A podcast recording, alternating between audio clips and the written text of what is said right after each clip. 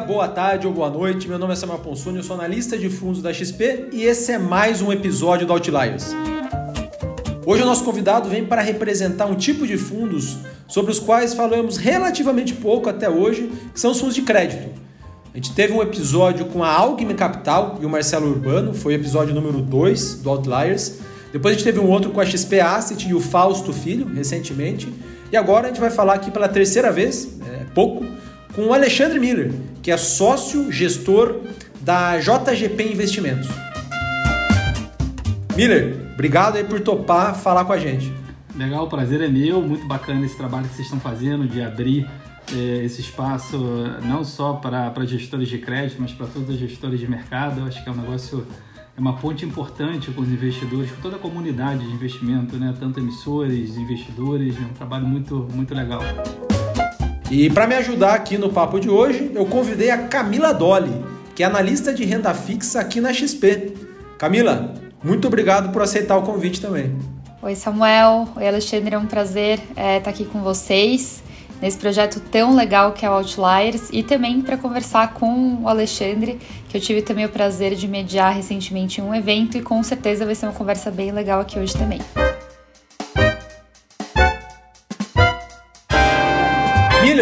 Conta pra gente, para começar aqui, como foi a sua trajetória no mercado financeiro até você se tornar sócio da área de crédito da JGP? E montou do zero, na verdade, nessa né? área não existia antes. Eu trabalhei minha vida inteira com, com crédito, né, Samuel? Eu comecei como estagiário da, da área de análise de crédito da Icatu Hartford Asset Management é, do Rio de Janeiro, né? Que era uma joint venture entre o, a Icatu, que está aí até hoje, e um grupo americano chamado Hartford Financial Group.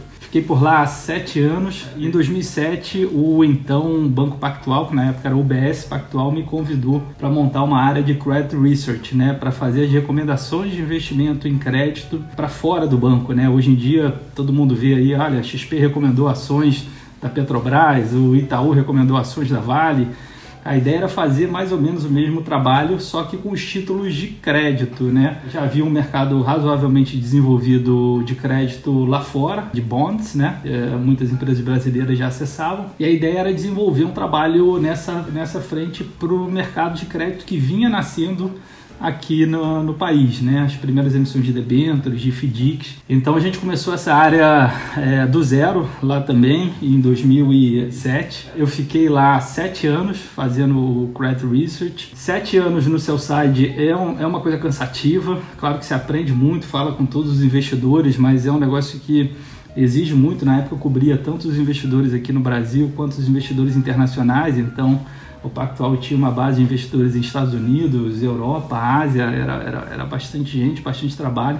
E depois de, de sete anos, gente, eu tive um, um, contato com a JGP, com o André Jacuski, né, por meio de um sócio da JGP que é o Fábio Fonseca, que é nosso, nosso sócio de equities, que trabalhou na, comigo lá no Pactual também. E ele me, um dia virou para mim e falou assim: Olha, você não quer vir aqui na JGP bater um papo com o André Jacuski sobre crédito? E o André, para mim, é, na época era meio que uma lenda de mercado, né? Eu só nunca tinha nem visto o André pessoalmente, já tinha ouvido muito as histórias dele lá no, lá no Pactual, né? E eu fui bater um papo, super sem expectativa. Eu achei que eu vou dar um shake hands no cara, o cara vai falar que crédito é uma porcaria, binário é líquido, que bom é opções, multimercado, ações.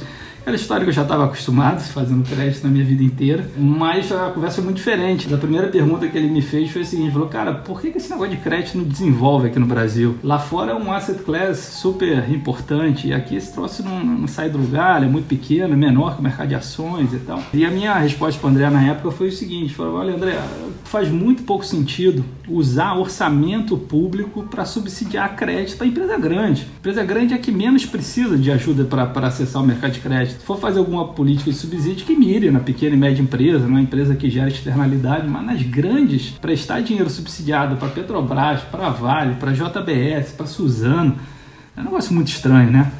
E aí eu falei para ele, olha, cara, eu acho que em algum momento as pessoas vai, vai ter uma restrição de orçamento público e a primeira coisa que vão cortar é esse tipo de subsídio. A hora que fizerem isso, provavelmente vai abrir um espaço para que o mercado de capitais substitua os bancos estatais como principal fonte de financiamento das empresas aqui no Brasil. Eu acho que ele gostou da tese, né? A gente continuou conversando e tal, a conversa foi desenvolvendo e no final da história foi que a gente desenvolveu um business plan para começar a fazer os fundos de crédito lá na, na JGP. A gente optou por começar pelo crédito de mercado de capitais, porque era o que a gente achava que ia ser ia ganhar escala, né? Os títulos de grandes empresas, debêntures. Crédito de mercado de capitais é isso, são aquele, o, mais tradicional, debêntures, letras financeiras, CDBs, é isso? É isso aí. É um fundo, é, é uma proposta de fundo mais escalável, né?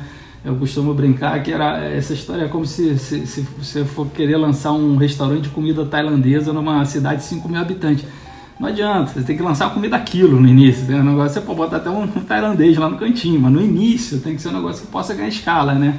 A hora que ganha escala, você começa a estudar os nichos. Então a gente optou por começar na, nas grandes empresas, os títulos são distribuídos a mercado, tanto aqui no mercado local quanto no mercado internacional. Essa sempre foi uma grande marca da JGP na parte de crédito, essa flexibilidade de transitar nos mercados de bonds lá fora e nos mercados de debênture aqui dentro. E sem contar que lá fora você tem um espectro muito maior de empresas, né? A gente não se atém só para as empresas brasileiras, a gente também transita todo o espectro de, de América Latina, algumas oportunidades no mercado raio americano então, mais oportunidade para a gente identificar valor para os fundos, né? Então, lançamos o primeiro fundo em dezembro de 2014. Hoje a gente está com 3 bilhões e meio de reais no braço de crédito, né? Usando bastante ainda dessa estratégia orientada para mercado de capitais. Mas a novidade agora é que a gente começa a explorar oportunidades mais nichadas, né? A gente lançou agora, final do ano passado, um fundo dedicado a crédito ISG para prospectar empresas e projetos geradores de externalidades, uma tese bem legal, depois a gente fala um pouco mais sobre isso. Estamos lançando dentro da área de crédito um fundo de special situations também para explorar oportunidades em causas judiciais, em créditos estressados que demandem reestruturação. Então tem algumas coisas novas aí que a gente, a gente tem feito, mas o resumo, resumo é esse aí.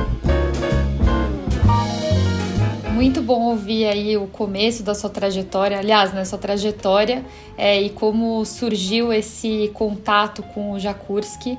Então, queria que você contasse um pouquinho hoje, né, como que é sócio e trabalhar ao lado dele, que é um dos gestores mais bem-sucedidos aqui da história do mercado brasileiro, que inclusive já esteve aqui no Outliers, né, no episódio 4, no comecinho aqui do projeto. E se você pudesse falar também Quais são as características dele que mais te influenciaram nesses anos aí que vocês são sócios? O André é um cara que, para mim, foi um privilégio trabalhar com ele todos esses anos. Eu continuo aprendendo todo dia alguma coisa nova. É um cara que foi o grande sponsor, eu acho, que do, do, do projeto dos fundos de crédito na JGP.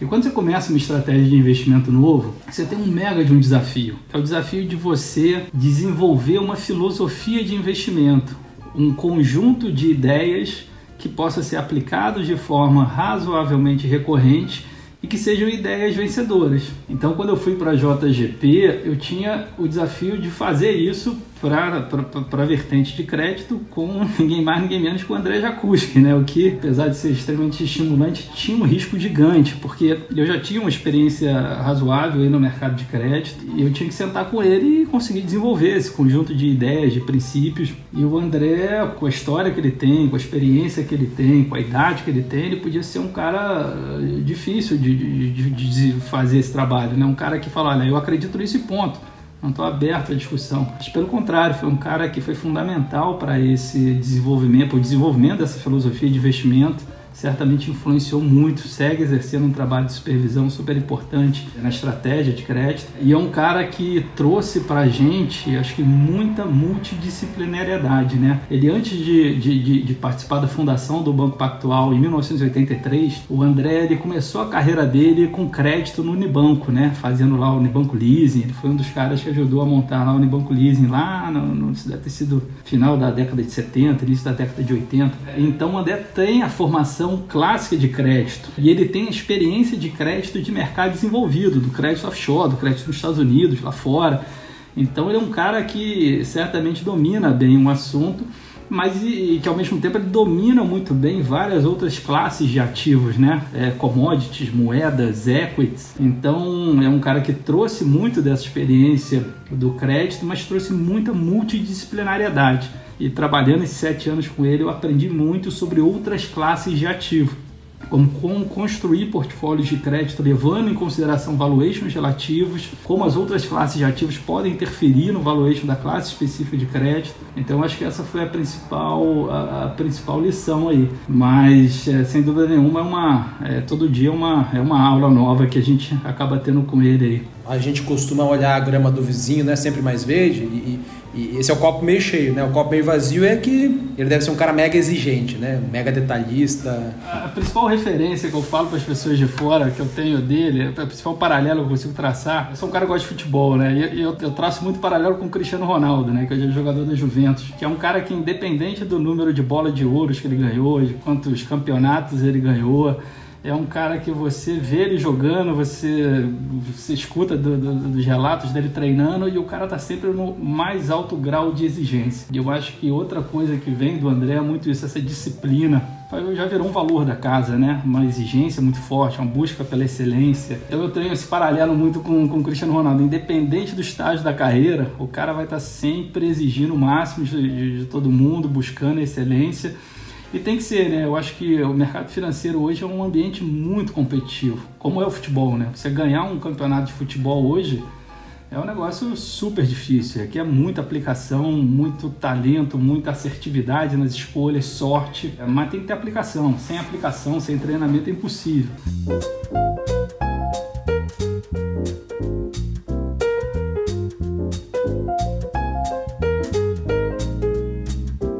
Queria que você explicasse para a gente, ô Miller, como são as crises no mercado de fundos de crédito no Brasil. No Brasil, porque lá fora é outra coisa, né? O brasileiro ainda tem pouca exposição a fundos de renda fixa lá fora, isso está aumentando, mas queria focar no Brasil. O que, que acontece quando os investidores em geral entram em pânico e decidem vender seus títulos ou sacar dos fundos? Tem um cara que certamente aí muita gente conhece que lá de fora, chamado Howard Marks fala muito sobre ciclos financeiros, né? E os ciclos financeiros eles são inevitavelmente é, excessos e correções de excessos, né? No crédito não é muito diferente. O ciclo clássico de crédito é um ciclo de inadimplência, tá? Ele funciona mais ou menos assim. Olha só, o Banco Central deixou os juros muito baixos, criou uma condição estimulativa por, por muito tempo. Toda a economia começa a tomar muito risco, os bancos começam a emprestar para muita gente, os fundos começam a emprestar para muita gente aquilo ali superaquece a economia e chega uma hora que o Banco Central fala assim: olha, eu tenho que iniciar um ciclo de aperto monetário eles começam a subir os juros, fica mais difícil para as empresas para as pessoas pagarem os empréstimos, principalmente as empresas mais frágeis. Você começa a ter uma onda de default no, no, na economia, de inadimplência. Calotes. Todo mundo se assusta, todo mundo para de emprestar, resgata dos fundos de crédito, os spreads, os prêmios de crédito sobem muito. Chega uma hora que esses prêmios eles superam a inadimplência esperada num valor muito, muito, muito maior. Prêmio é o rendimento ali implícito, é a taxa que cada título paga, é isso? É isso aí. E aí isso começa a chamar a atenção dos investidores mais profissionais, mais atentos. E aí os investidores falam, olha, agora a relação ficou muito boa. Beleza, pode até ter uma inadimplência residual, mas a taxa de juros embutida naquele título ficou tão alta que é hora de entrar. E aí o pessoal volta a entrar, volta a investir, volta a comprimir a taxa de juros e o ciclo vai se corrigindo. Então, tipicamente, os ciclos de crédito são ciclos de excessos de tomada de risco elevações de default, elevações de prêmio de, de, de, de risco de crédito, atração de novo do, dos investimentos. Ah, o que aconteceu aqui no Brasil foi um pouco diferente. A gente teve uma correção, a gente teve um pequeno ciclo de crédito aqui, né? Os fundos de crédito vieram se desenvolvendo muito rapidamente de 2014 até o final de 2019 e a gente teve uma elevação dos prêmios e uma queda do valor dos títulos é, muito brusca agora com a pandemia. Houve sim um primeiro momento de uma incerteza de pontualidade de, de pagamento, de capacidade de pagamento, mas em pouco tempo, em 45, 60 dias, já estava todo mundo razoavelmente confortável que as grandes empresas brasileiras não iam entrar inadimplência, né? Você pensa numa loja Renner, numa loja americanas, numa Semig, numa CCR, fala assim, ó, essas empresas vão continuar aí como estão. Claro que talvez as, as, as, empresas menores vão ter um pouco mais de problema, mas as grandes até então não, não houve um grande problema. Então o que aconteceu, primeiro foi essa incerteza em relação à capacidade de pagamento, mas a, a onda mais forte que a gente viveu aqui foi a onda de resgate dos fundos de crédito, em particular nos fundos que oferecem liquidez no curtíssimo prazo, né? Esses fundos aí que lá fora a gente chama de money markets,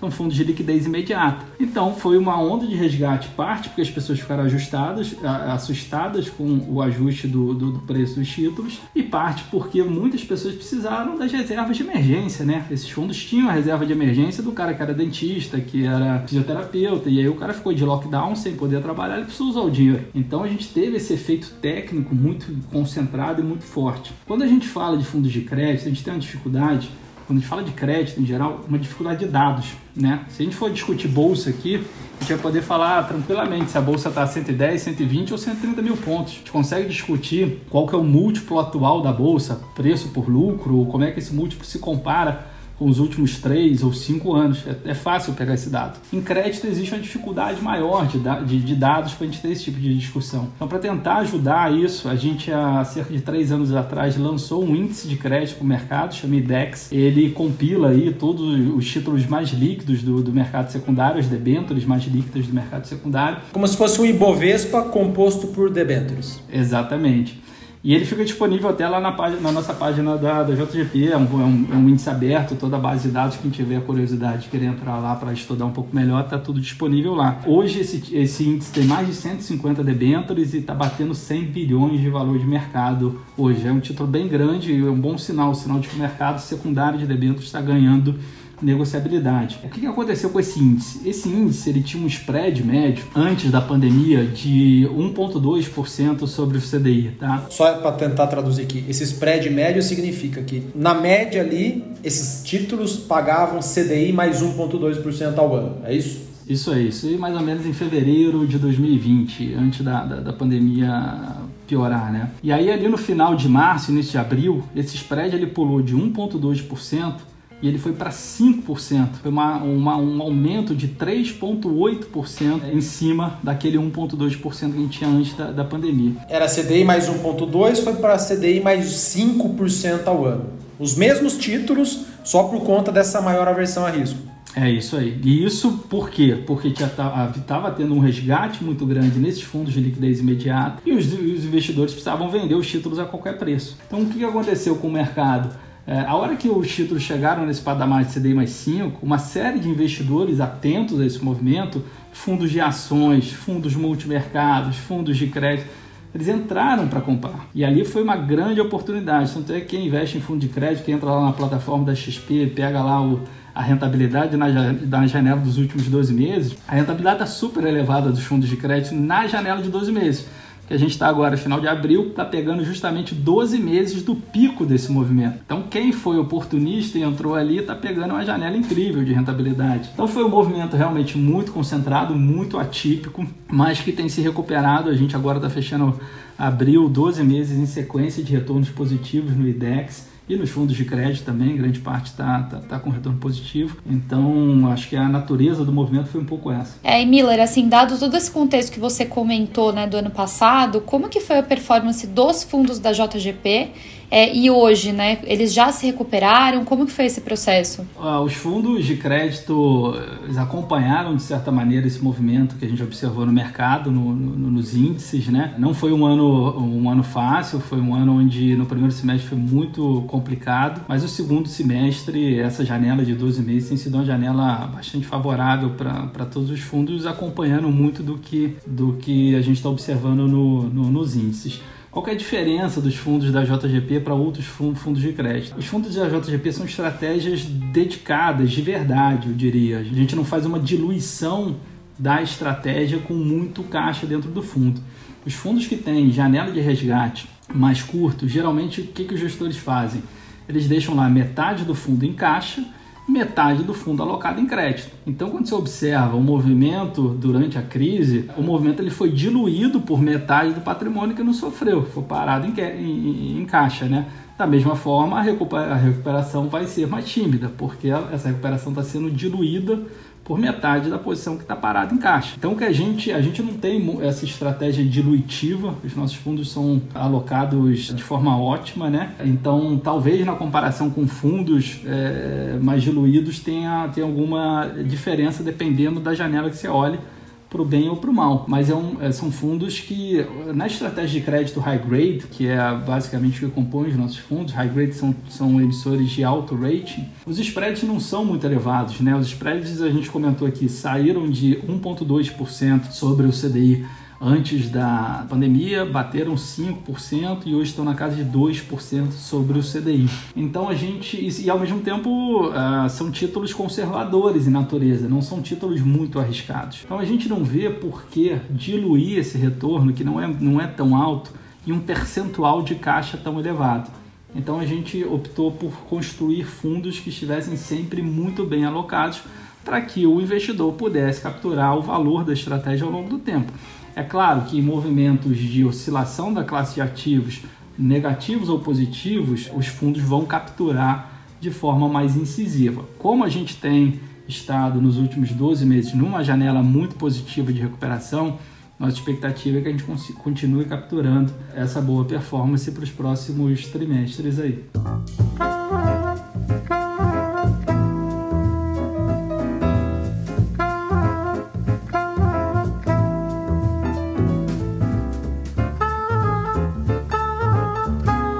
Quase 30 bilhões aí que a casa tem sob gestão, você já falou que cerca de 3 bi e meio estão aí nos fundos de renda fixa e crédito, que é um volume bastante relevante para gestoras independentes. E no total, são mais ou menos 18 pessoas que participam do processo de análise e gestão dos fundos. Como está estruturada a área de crédito dentro da JGP? Você é o responsável pela área junto com o Jakurski, o, o Jakurski participa só de algum comitê ou outro? Como que, que, que estão organizadas essas 18 pessoas? Bom, vamos lá. Eu acho que a primeira figura importante é o nosso, é o nosso comitê, né? A gente tem um, um, uma estrutura colegiada de supervisão da estratégia de crédito e, e, da, e, da, própria empresa, né? Quais fundos a gente vai lançar, quais estratégias a gente vai, vai escolher. O André, hoje, dentro da estrutura, ele é chairman do comitê de crédito, é responsável por, por, por essa supervisão e definição das metas estratégicas da empresa, tá? Eu sou o gestor, né? Eu tento coordenar toda, toda a equipe no no dia a dia, efetivamente. A gente tem aqui hoje mais cinco, o gestor dos fundos de crédito, a gente tem hoje mais cinco analistas dedicadas à análise de crédito. A gente tem uma nova gestora especializada em special situations e causas judiciais, que é a Luísa Oswald. Temos um novo head da parte de crédito ISG, que é o José Pulgas, e temos aí uma, então, temos um head de dados também e tecnologia na área de crédito, que é o Bruno Souza. Aí embaixo dessas pessoas tem mais alguns analistas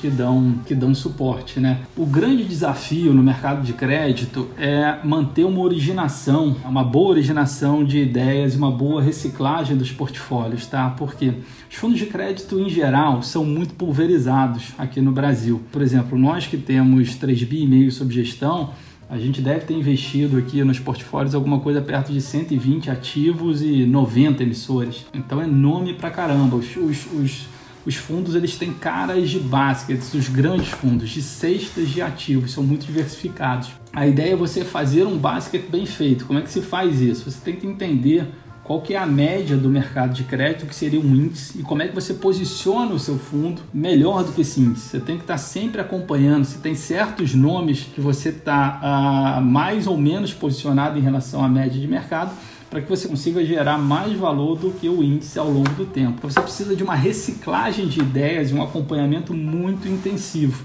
Né? E aí o grande desafio nosso é como criar uma estrutura diária onde todo mundo consiga contribuir efetivamente nessa geração de ideia. Repara, não é tão simples, porque isso de demanda muita criatividade do, dos analistas, né? É, de conseguir identificar proativamente alguma oportunidade e trazer para a mesa como um ativo investível. Então a gente se inspira muito em estratégias até de empresas que buscam muita inovação para que as pessoas não tenham problemas e sejam estimuladas a apresentar ideias. Então a gente tenta criar um ambiente para que os analistas façam isso ao longo do tempo alinhado com a nossa filosofia de investimento. Então, na parte de crédito, hoje eu diria que a gente já está com uma filosofia muito bem consolidada. A gente faz um comitê de crédito hoje de um case novo em 50 minutos, provavelmente. Por que, que isso acontece? Porque os analistas já se conhecem, a filosofia já está consolidada, eles já sabem o que olhar, eles não dormem no ponto, raramente tem algum ponto hoje que eu viro e falo assim, você esqueceu de ver isso, já está muito consolidado. É diferente, por exemplo, dos nossos comitês de ESG, que ainda é uma filosofia que está sendo desenvolvida as nossas discussões de ESG às vezes demoram duas horas e meia e a gente progride pouco, porque a filosofia está sendo construída. Então eu acho que a gente já tem um grande ativo na empresa que é essa filosofia de análise e investimento em crédito bem construída e que vem sendo transmitida para os novos analistas da, da, do time. Né? Se você pudesse explicar para a gente de forma simplificada, né, como que de fato é esse processo de geração de ideias dos ativos, né, e de aprovação desses investimentos nos fundos é, da JGP, acho que seria bem interessante para a gente entender também como que isso é feito. Bom, a primeira coisa que é importante as pessoas entenderem do, do universo de, dos fundos de crédito é que ele é um universo um pouquinho diferente do, do universo de multimercados ou de ações. Existem dois componentes que são importantes, é, mais importantes é, no mercado de crédito, nos fundos de crédito, do que nos fundos multimercado e nos fundos de ações. Em geral, essas três categorias elas têm bastante inteligência analítica. Tem inteligência analítica para se operar moedas, para se operar commodities nos multimercados, tem inteligência analítica para se selecionar ações na parte de renda fixa e tem inteligência analítica para se analisar e se investir em crédito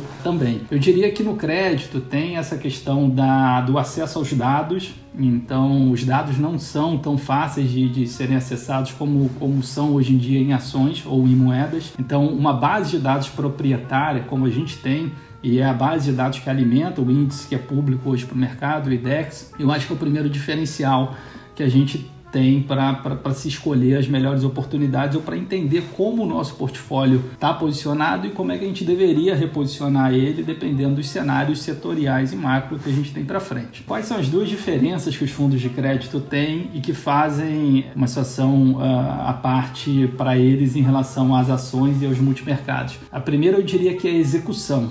Tá? O mercado de crédito é um mercado de balcão diferente do mercado de bolsa, que é muito mais organizado, do mercado de tela. Então você conseguir comprar e vender os ativos é muito mais desafiador. Você ter uma boa execução é muito importante para a geração de valor para essa estratégia. Hoje a gente faz mercado diariamente para 150 ativos, a gente deve estar operando com 12 corretoras aqui no mercado doméstico. É uma técnica à parte. Esse, inclusive, é um complicador para a pessoa física que gosta de comprar debêntures na, na carteira uh, proprietária. A hora que a pessoa física precisa comprar e vender as ações, ela fica relativamente dependente de uma única corretora para conseguir executar isso no mercado secundário. Então você tem uma incerteza de preço. Então fazer isso bem operacionalmente para os fundos é muito importante. Esse é o segundo uh, uh, diferencial. E o terceiro diferencial é acesso aos ativos. Diferente do mercado de ações, um IPO que, que vem, fica disponível para todo mundo, para o público de varejo, para os estrangeiros, para o institucional, aqui no Brasil o acesso aos ativos não é 100% uniforme.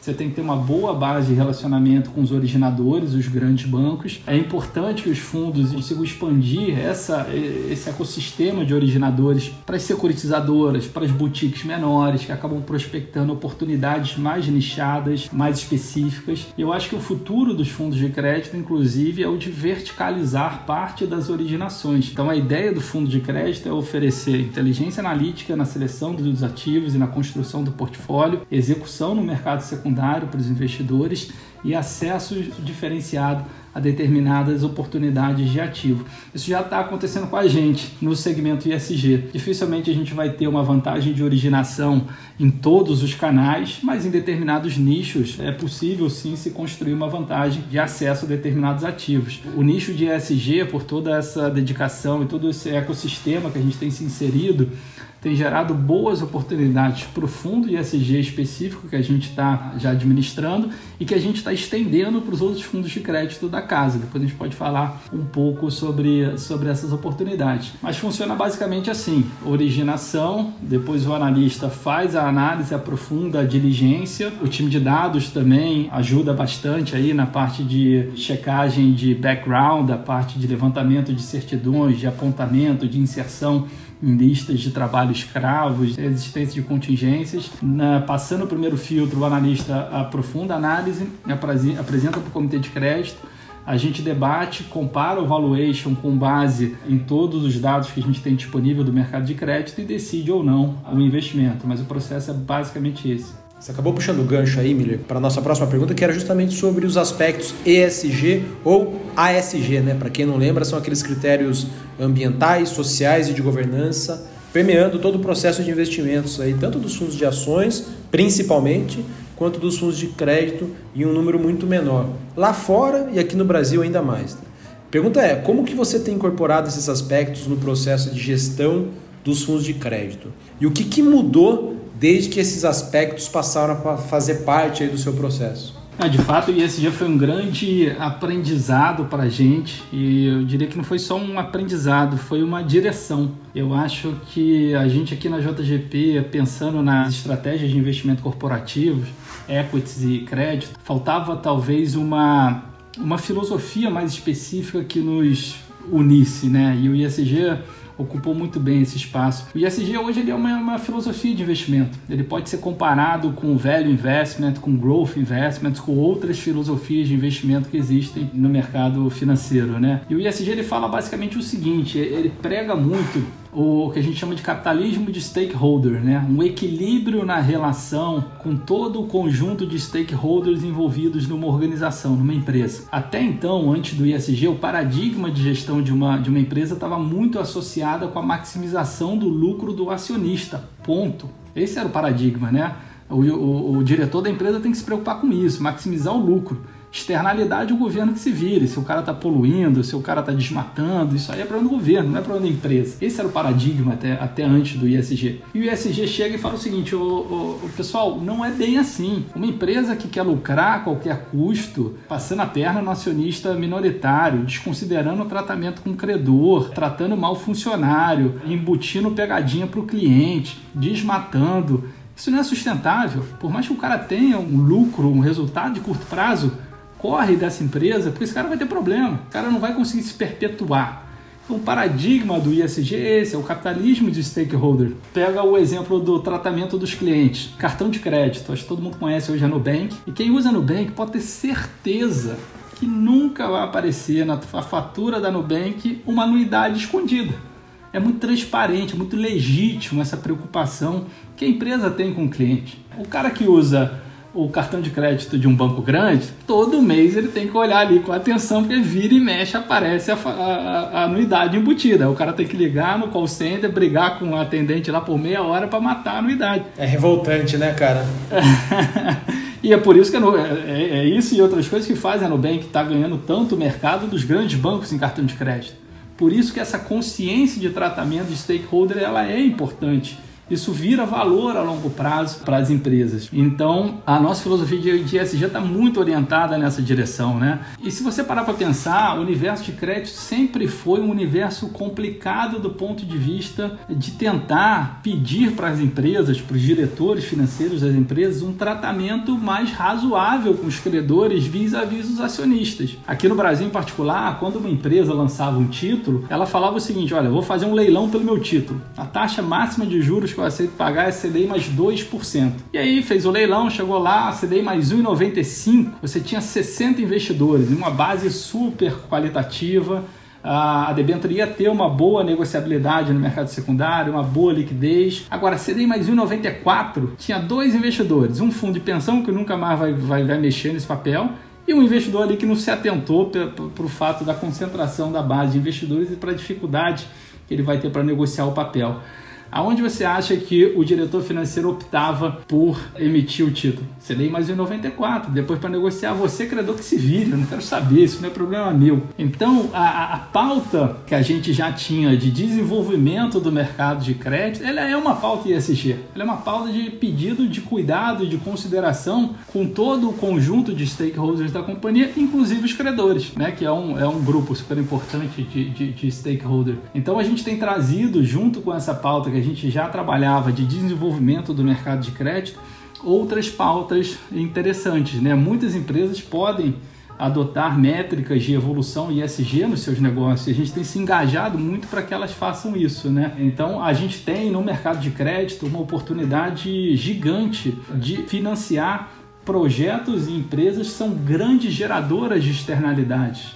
Então essa é a ótica do fundo ISG. É, a gente tem conseguido levar capital para empresas e projetos que realmente fazem uma diferença grande na vida das pessoas. Um exemplo, a gente foi investidor âncora nas debêntures da Provi, que é uma fintech que financia cursos uh, profissionalizantes muito orientados para a parte de tecnologia para jovens aqui no Brasil. A gente tem sido investidor em renováveis, na parte de biogás, na parte de solar, muitas boas oportunidades a gente está tá prospectando. A gente investiu em debêntures da Atende Ambiental, que é a, é maior planta de tratamento de resíduos resíduos industriais colada numa planta da Sabesp aqui no, no, no ABC Paulista. Então, assim, são muitos projetos interessantes, projetos sólidos do ponto de vista de crédito, mas que a gente acabava não olhando no passado porque eram projetos pequenos. Quando o ISG chega para a gente com um mandato específico para isso, a gente começa a colocar o nosso time para prospectar essas oportunidades. E quando a gente vai olhar, fala assim, olha, eu estou conseguindo uma relação de retorno e risco muito melhor nesses projetos do que nas grandes empresas do mercado de capitais tradicional. Por que não estender parte dessas oportunidades para os nossos fundos? Então, na prática, é o que está acontecendo. O ISG tem sido uma grande revolução, tanto de filosofia de investimento quanto de estratégia de alocação para a gente.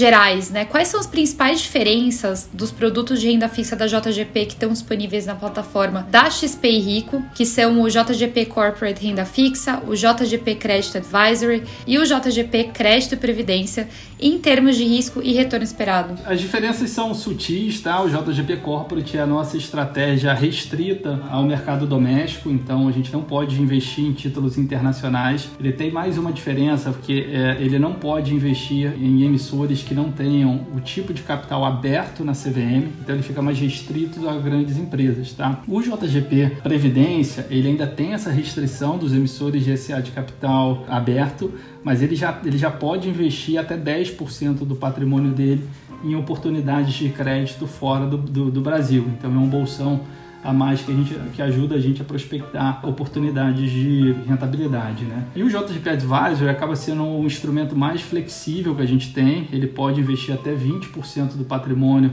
em títulos lá fora, ele não tem restrição para emissores de SA de capital aberto. Então, por exemplo, ele tem tido uma alocação maior nessas oportunidades de ESG do que os outros fundos. Essas oportunidades de ESG tipicamente são operações menores, que não chegaram a fazer esse tipo de abertura de capital exigido na, na, na, CVM. Então acaba sendo um fundo com um pouco mais de flexibilidade de, de gestão para a gente. Hoje o JGP Corporate tem uma taxa de carrego aí na casa de CDI mais 2,5, então se a gente ficar parado e não tiver nenhuma mudança de mercado, provavelmente o JGP Corporate é, vai ter uma rentabilidade CDI mais 2,5, menos 0,75 ali de taxa de administração. O JGP Previdência ele sobe um pouquinho, vai a CDI mais 2,60. O JGP uh, eh, Credit Advisory ele já sobe um pouquinho mais, já chega lá no seu 2,90 e tal, já tem um pouco mais de gordura. Isso a gente ficar parado, né? o que a gente nunca fica, né? A gente está sempre reciclando o portfólio, prospectando oportunidades, trocando nomes que já comprimiram os spreads no mercado secundário por nomes que têm mais rentabilidade, têm mais potencial de apreciação de preço. Esse é um processo contínuo que não para nunca. Então, elencando em termos de graus de flexibilidade, JGP Crédito Advisory mais flexível, JGP Crédito Previdência intermediário, JGP Corporate o menos flexível e o mais conservador nesse sentido. Mini tecla SAP aqui. Comprimir o spread de crédito, a gente quer falar, você quer dizer que os títulos se valorizaram e a taxa potencial de retorno ali, a taxa esperada de retorno, ela fica menor, é isso? Fica menos atrativo o título. Na renda fixa a relação é sempre inversa entre preço e rentabilidade, né? Então se o preço subiu muito, quer dizer que a taxa de, de, de rentabilidade já está mais baixa para frente. Então a gente troca esses ativos por ativos que têm potencial de apreciação de preço maior e taxa mais alta também de largada. Miller, a gente passou pela maior crise do mercado de crédito desde 2002 no ano passado. Né? Você citou ali no começo, 2002, eu não estava no mercado ainda e muita gente que está nos ouvindo também não estivesse, mas a gente teve uma crise grande lá nos fundos de crédito por conta da marcação a mercado. Aí é a história para outro episódio, papo de bar. Mas de lá para cá, os ativos de, de abril de 2020 para cá, os ativos se recuperaram bastante. A grande maioria dos fundos já voltou para cima do CDI e a taxa Selic que acaba referenciando o CDI, parece que está numa trajetória de bastante alta aí ao longo dos próximos meses. Né? Tem alguns gestores achando que a Selic acaba o ano em, em 5, 5,5, tem gestores falando que a Selic pode acabar o ano em 6,5, lembrando que a gente veio de 2% ao ano. Né? Nesse contexto, como que você enxerga o cenário para os fundos de crédito aí da JGP, dos mandatos que você tem? Tentando segregar aqui aqueles mais conservadores, mais focados em Brasil e aqueles que têm alguma flexibilidade, que investem em, títulos um pouco mais arrojados. Na primeira consideração, quando a gente fala da, da, variação de preço dos ativos e das cotas dos fundos de crédito ano passado, é que foi um efeito bastante técnico, né? Em termos de fundamento, e curioso, a gente está falando há um tempão, a gente quase não falou de fundamento né, de crédito, que é um bom sinal. Acho que quando a gente começa a falar de muito de fundamento de crédito é porque tem problema de, de capacidade de pagamento, de inadimplência. Mas entre os títulos uh, distribuídos a mercado, na nossa, no nosso acompanhamento aqui, a gente teve um evento de crédito só foi a recuperação extrajudicial da Restock, antiga Lely Blanc. É uma varejista de alta renda que tem várias, várias marcas embaixo. A empresa já vinha com alguma dificuldade com a pandemia, ela acabou não, não, não resistindo, teve que usar essa medida jurídica para se proteger. Para você ver, no, no, no, índice de crédito a gente tem aí 177 empresas. Então você teve um evento em uma que era tão pequena que nem fazia parte do índice. Acho que foi um evento bem pontual. Então, no geral, termos de fundamento, o mercado passou pela pandemia muito bem.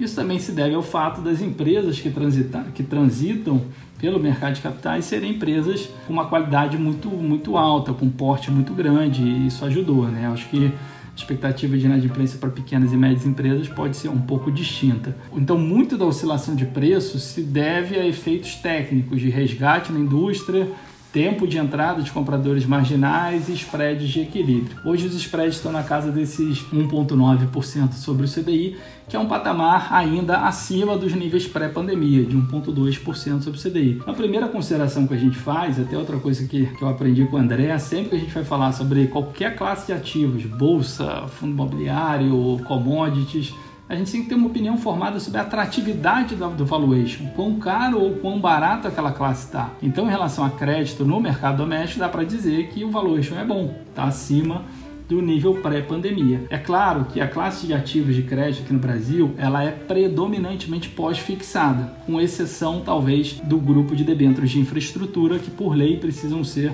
indexadas ao IPCA. Então, essa é uma característica do crédito. Como a Selic ficou baixa por muito tempo, isso também ajudou ou incentivou os investidores a saírem de crédito e irem para ativos alternativos, que performam melhor em cenários de juros baixos fundos imobiliários, as próprias ações. Então, o cenário que a gente tem hoje na casa aqui, na JGP, é que a gente encerra o ano com uma Selic na casa de 6%, e o que deve atrair de novo fluxos positivos para os fundos de crédito. Na verdade, os números de fevereiro, março e abril já estão positivos aqui no nosso acompanhamento em termos de, de entrada de recursos em fundos de crédito. Se esse cenário se materializar, muito provavelmente esse spread nessa Selic mais alta se acomoda num patamar mais baixo, o que quer dizer que a expectativa de rentabilidade para os fundos de crédito elas embutem os juros de carrego, né, a rentabilidade que os títulos pagam, mais uma valorização de preço por conta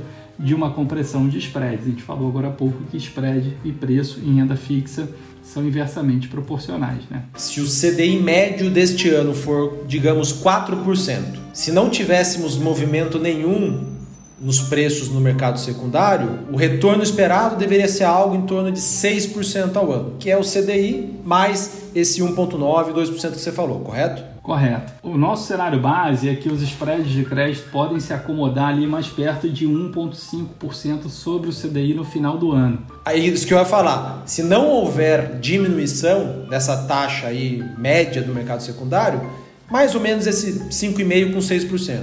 Agora, se os preços continuarem melhorando e as taxas continuarem caindo, o investidor que já está alocado nessa classe vai ganhar ainda mais. É isso que você quer dizer? A mensagem é mais ou menos essa. Então, o nosso cenário base hoje está com uma Selic de final de ano na casa de 6, uma Selic média aí perto de 4%, cerca de 2%, 2 de, de spread, prêmio de risco de crédito acima desses 4% médio, daria 6, mais um ganho aí de um fechamento de 40, de mais um um ganho aí de 1,2% de marcação a mercado. Então daria um retorno aí entre 7% e 8%. É o que a gente espera para a parte de crédito high grade aqui no Brasil esse ano.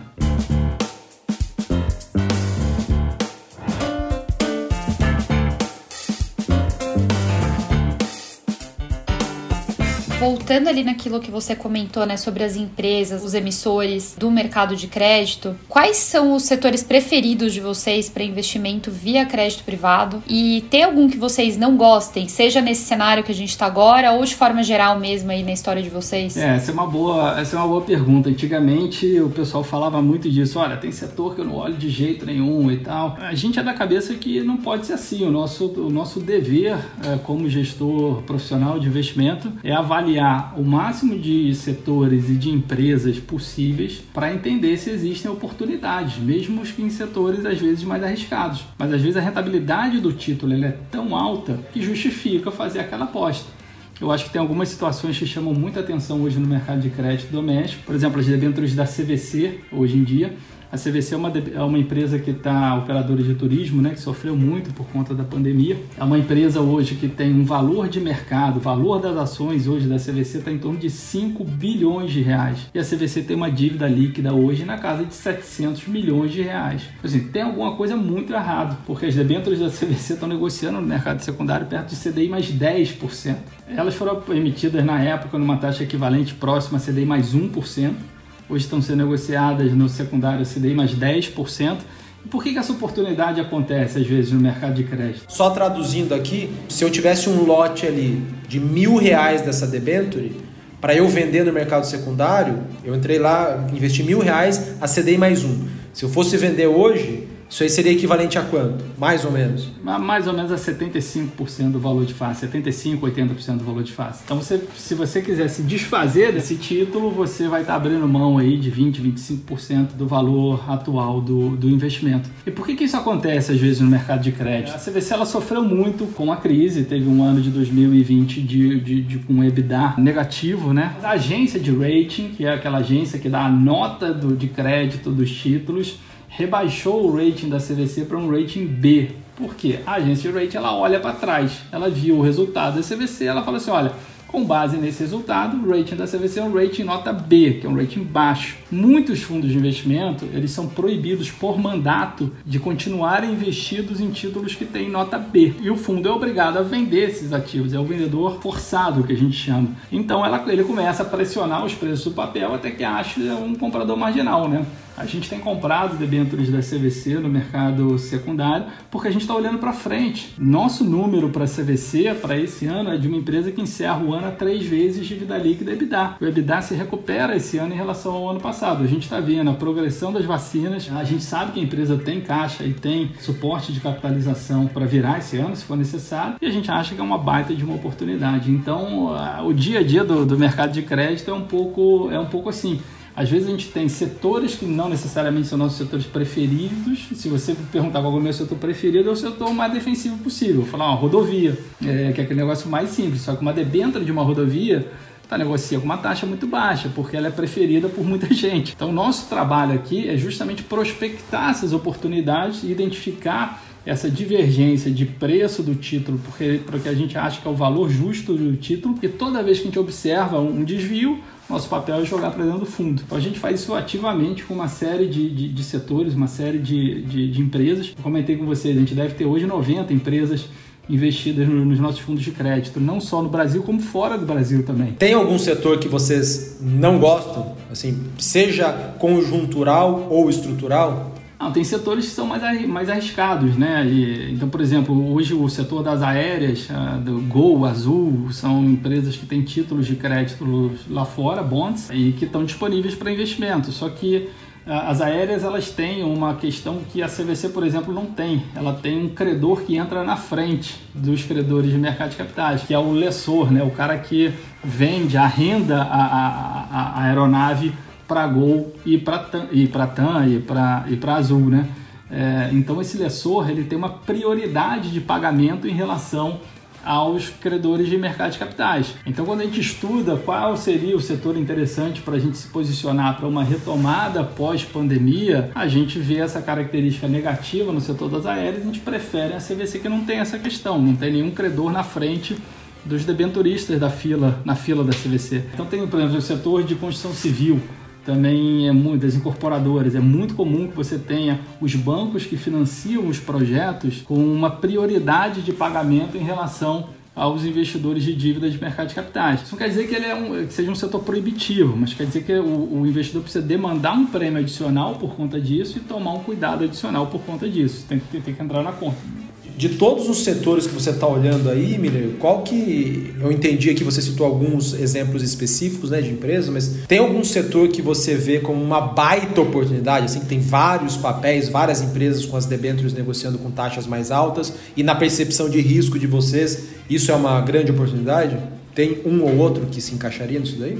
É, eu, eu, não diria um setor, eu diria um segmento, porque ele agrupa mais de um setor, que eu diria que essa parte do, do, do, do ISG, né, das empresas são geradoras de externalidade. A partir do momento que você se abre para prospectar oportunidades em empresas maiores nesse nicho, você encontra muitas oportunidades interessantes em, em renováveis, que eu comentei aqui. Até na parte agro, a gente está encontrando algumas coisas interessantes hoje. O agro brasileiro está num momento super forte com esse câmbio, com esse preço de commodities. Né? Tem segmentos segmentos que pontualmente parecem assim, estão fazendo uma rentabilidade muito elevada. A gente está vendo isso com as locadoras de veículo, inclusive as de pequeno e médio porte, onde está recebendo algumas empresas de locação de veículo até nichadas, algumas especializadas em locação de veículos 4x4 ou algumas com estratégias específicas, mas o preço de carro está tão elevado esses caras estão quase que ganhando o dinheiro na revenda dos veículos no mercado secundário. Então, pontualmente, é um setor que está chamando muita atenção. Então, eu acho que essas oportunidades elas, elas flutuam muito dependendo das, da conjuntura econômica, do momento de rentabilidade da indústria. E por vezes, indústrias que têm rentabilidade comprimida na fotografia, olhando para frente, você pode ver uma recuperação e uma, e uma oportunidade. É o exemplo que eu dei da, da CVC aqui. Né?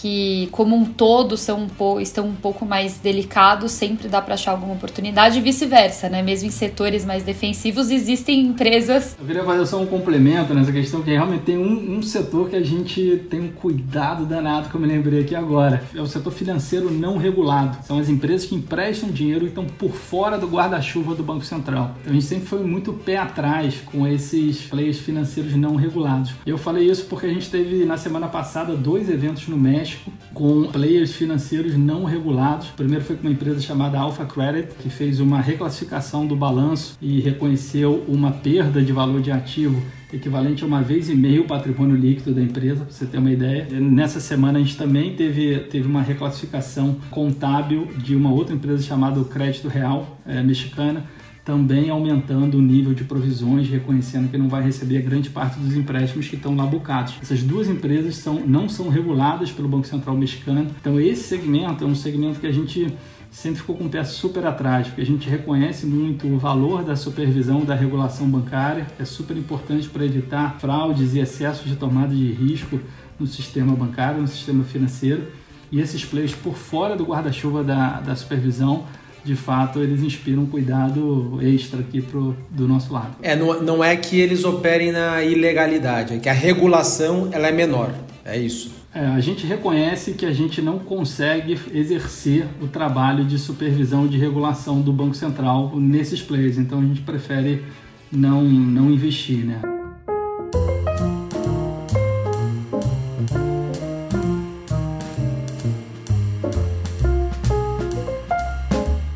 Você diria para os investidores que pensam agora em entrar nos fundos de crédito, né, mas que eles não conhecem muito bem como funciona essa dinâmica? O que, que seria crucial entender antes de tomar essa decisão de investimento? A primeira coisa que o investidor tem que ter na cabeça é uma opinião sobre o valuation, né? É aquilo que a gente estava conversando. Quando o investidor entra na bolsa, é desejável que ele entenda se a bolsa está cara ou está barata. Quando ele entra em crédito, é a mesma coisa. Então, a gente comentou aqui, olhando o nível de prêmio que as empresas tá, estão oferecendo hoje no, no, mercado de crédito brasileiro comparado com o que era um ano atrás, antes da, da, da, pandemia, a gente gosta do valuation. Então, ponto de entrada para a gente é interessante. É uma classe de ativos pós-fixada, com exceção das debêntures de infraestrutura, tá, pessoal? Então, é uma classe de ativos que protege bem em ciclos de subida de juros. Isso é interessante que o investidor tenha na cabeça também. E a terceira coisa na escolha do gestor ele entender se a estratégia de crédito é uma estratégia alocada efetivamente ou uma estratégia diluída. Eu, particularmente, quando escolho um fundo de investimento para mim, eu gosto que seja uma estratégia alocada. Se eu precisar de caixa, eu guardo caixa no Tesouro Direto, na poupança, tem algumas alternativas aí para se guardar caixa. Então, quando eu faço meu portfólio, eu, eu sempre procuro fundos que vão é, estar bem alocados naquele segmento de ativos, né? E a quarta coisa que eu diria é tomar cuidado, talvez, com fundos que cresçam muito rápido. O fundo de crédito que cresce muito rápido, não tem jeito, ele vai tomar risco na margem do mercado. Não existe um caminhão de oportunidades de crédito no mercado dando sopa. Acho que estão, todo dia aqui a gente acha uma, às vezes acha duas ali, pequenas, e a gente o que, que faz? A gente troca oportunidades ativos que já não tem uma rentabilidade muito boa por essas oportunidades que a gente vê uma grande vantagem. A gente não consegue fazer isso por um caminhão de dinheiro ao mesmo tempo. Então, o investidor que entra num fundo que tem um crescimento muito rápido, provavelmente provavelmente ele vai estar diluído do ponto de vista de alocação na classe de ativos e tem que tomar cuidado para o fundo não estar tá indo tomar risco na margem do sistema. Tá? O que, que você olharia numa gestora? Se você, Alexandre Miller, quisesse aplicar em um fundo de crédito que não fosse o da JGP, o que, que é que você checaria para aquele cara passar no seu vestibular aí? São as três dicas que a gente comentou antes.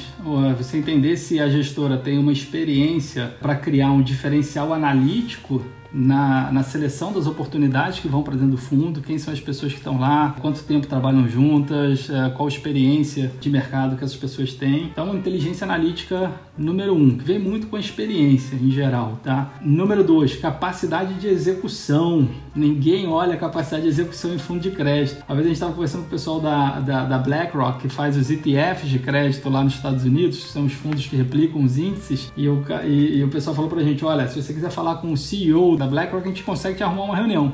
Se você quiser falar com o head de execução da BlackRock, o cara que fica coordenando a mesa que compra e vende os ativos no mercado de balcão, lá fora também é mercado de balcão, mercado de crédito. Eu não consigo, essa é a fórmula da Coca-Cola. Os caras ficam trancados lá num bunker, ninguém fala com os caras. Então, a execução é super importante nesse mercado. E a terceira coisa é que os gestores estão começando a conseguir oferecer diretamente oportunidades em determinados nichos é, de crédito dentro dos fundos, né? A gente, eu acho que tem feito esse trabalho no ISG, tem gestores que têm aberto essa frente na parte de real estate, tem gestores que têm aberto frentes em oportunidades de crédito é, na parte de fintech. Então tem alguns, algumas oportunidades de nicho que é interessante o investidor entender se aquilo está dentro do fundo também. Aquilo ali pode ser boa, uma boa oportunidade de diferenciar retorno ajustado ao risco ao longo do tempo. Dado tudo que você falou aqui, o trabalho de vocês é um trabalho que exige muito que a cabeça esteja no lugar, a cabeça fresca. Então, principalmente nesse momento de pandemia, né? O que, que você faz para descomprimir um pouco, para manter uma boa saúde mental? Durante todo esse período, não só na pandemia, né, mas de forma geral. É, eu sempre gostei bastante de, de esporte, né, então fiz vários esportes diferentes ao longo da minha, da minha vida. Um pouco antes da pandemia ali, a gente, eu tava, tinha como hobby ali fazer, jogar o vôlei de praia lá, lá no Rio, agora eu tô aqui na Serra, mas jogava lá no, no Rio com a turma, era um esporte bom, depois a praia ficou fechada um tempão, a gente não pôde jogar. Eu comecei a me aventurar um pouco mais no, no, no tênis, né? É, mas o esporte para mim é, é, uma válvula de, de, escape, né? Atividade física, eu acho que é um negócio que ajuda a gente a extravasar um pouco, sair desse mercado que deixa a gente preso aqui o dia inteiro, né? Miller, última questão aqui de praxe do Outliers. Se você fosse investir é, em dois ou três gestores aqui do Brasil, em quais gestores você investiria? Obviamente tirando a JGP. Primeiro a Icatu, que foi a minha primeira casa, uma gratidão grande por todo mundo lá. É uma escola de crédito, né? O pessoal lá do, do, do Marcão, Marco Antônio, formou vários analistas de crédito no mercado. Depois eu citaria o pessoal da Algme lá, do Marcelo Urbano, também tem feito um trabalho muito gradual, muito constante. Essa história que a gente falou do rápido crescimento dos fundos, ele é um cara que uma casa que sempre foi muito gradativa, muito consistente ao longo do tempo, acho que eu reconheço bastante o trabalho deles nesse, nesse sentido. E a terceira é o pessoal da, da XP Gestão também, o Fausto, que eu acho que tem um sortimento de estratégias de crédito muito interessante. Eles têm fundos de várias estratégias, infraestrutura, crédito high grade, high yield. Então tem um sortimento bacana lá, que eu acho que também é um, é um, é um destaque aí.